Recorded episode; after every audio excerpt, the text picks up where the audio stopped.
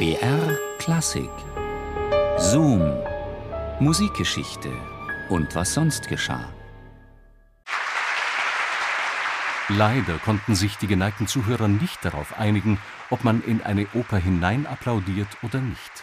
So traf nach der Ouvertüre schon und dann nach jedem Duett eine Beifallslawine ein, was, da überhaupt nicht angebracht, die Sänger verwirrte. Cimarosas Oper Die heimliche Ehe war in dieser Kritik gemeint.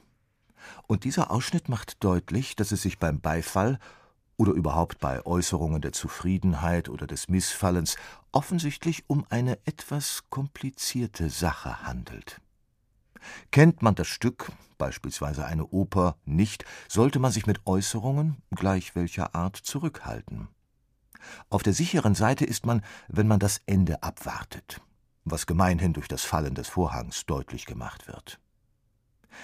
Im Konzert wird die Sache komplizierter. Was, wenn man eine Kadenz oder ein Ritardando falsch deutet? Was, wenn man die Anzahl der Sätze nicht im Kopf hat? Mozartwoche Salzburg 1992.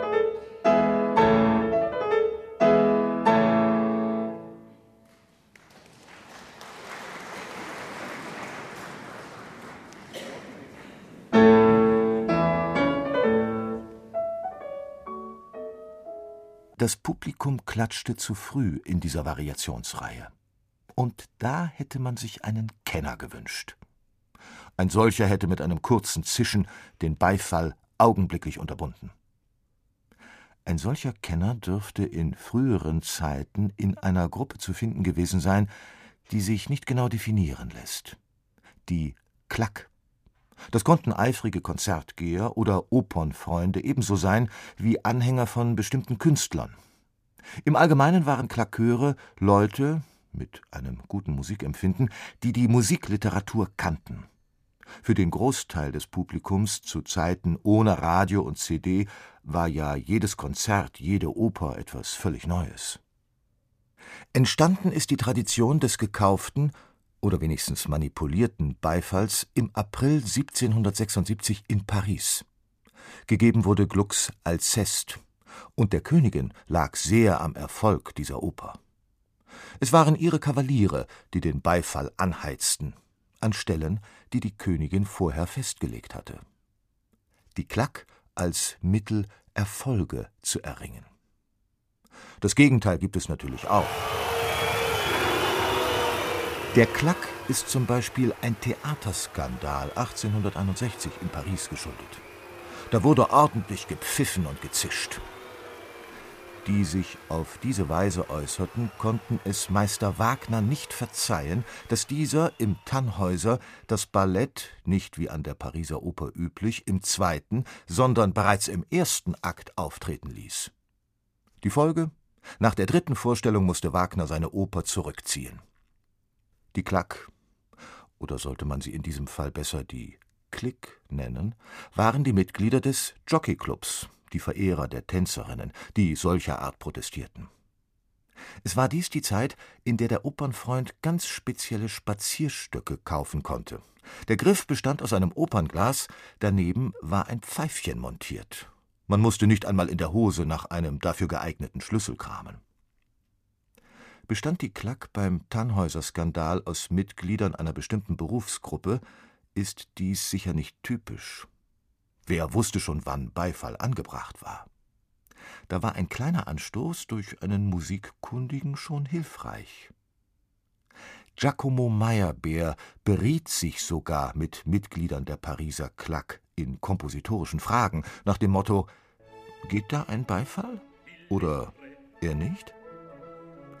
Ein Beifall ginge, gehen wir in die Mozartzeit zurück, zum Beispiel an einer Stelle in der Registerarie des Leporello, die ziemlich final klingt.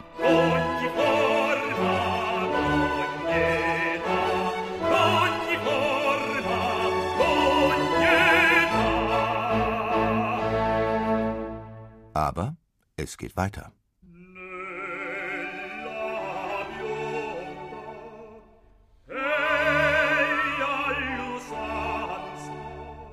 Klaköre als Musikkenner. Zu Zeiten wurden sie bezahlt. Im Wien des frühen 20. Jahrhunderts mussten sie immerhin keinen Eintritt zahlen. Sie arbeiteten damals auf der Galerie und im Parkett unter einem Klackführer, der von der Theaterleitung honoriert wurde und seine Beifallspender kannte. Der eine war gut bei Mozart-Opern, der andere bei Korngold oder anderen Novitäten. Die Klack, für den jeweiligen Abend individuell zusammengestellt, war also dafür verantwortlich, dass Beifall an musikalisch falschen Stellen nicht aufkam und wenn ja, gleich niedergezischt wurde. Ein Pluspunkt für die Klack, ein geordneter Applaus. Ein weiterer Beifall als akustische Streicheleinheit für den Künstler. Man klatschte für eine bestimmte Sängerin, einen bestimmten Sänger. Das hieß nicht, dass man die anderen ausbuhte. Es half indes aber so manchem in der Karriere. Der Klackführer hatte in diesem Fall eine Gruppe von Fans zusammenzustellen. Wer klatscht schon laut und leidenschaftlich für jemanden, den er nicht kennt, nur weil der Eintritt für ihn gratis ist? Und man sollte das Publikum nicht unterschätzen. Wenn der Beifall zu laut, zu grell ist, fühlt das auch der reine Musikliebhaber. Er merkt die Absicht und ist verstimmt. Dritter Pluspunkt für die Klack. Auch die stimmliche Verfassung eines Darstellers hatte der versierte Klatscher zu kennen. Gab es da einen Spitzenton, den der Sänger zwar noch erreichte, den er aber vermutlich nicht schön absetzen konnte, applaudierte man in diesen Ton hinein. Nicht unbedingt schön, aber für den Sänger eine Wohltat. Diese Praxis gibt es bei den Fans noch heute, auch in Wien, wo man charmant von Oberhäfen spricht. Dass ein Tenor der Spitzenklasse Schwierigkeiten haben kann, zum Beispiel den nicht einmal so exponierten Schlusston in der Auftrittsarie des Radames gut abzusetzen, hören wir in der folgenden Aufnahme, bei der ein gnädig einsetzender Applaus durchaus nicht schaden könnte.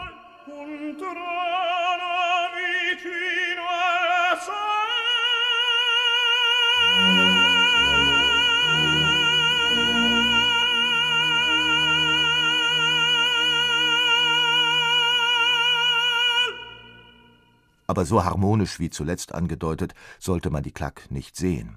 Schon Mozart hatte 1786 bei der Uraufführung seines Figaro mit Zischanschlägen zu kämpfen, mit dem Kampf der Bravos, der unparteiischen Kenner gegen das Zischen der gedungenen Lungen, um die Wiener Realzeitung zu zitieren. Und was Jarmila Nowotna, der Star der Met, in Verona erlebt hat, das erzählt sie uns jetzt selbst.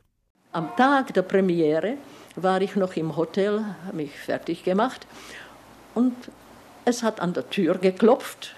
Es waren zwei fremde Menschen, sind herein, Männer sind hereingekommen. Ich sage, ja, bitte, was wünschen Sie?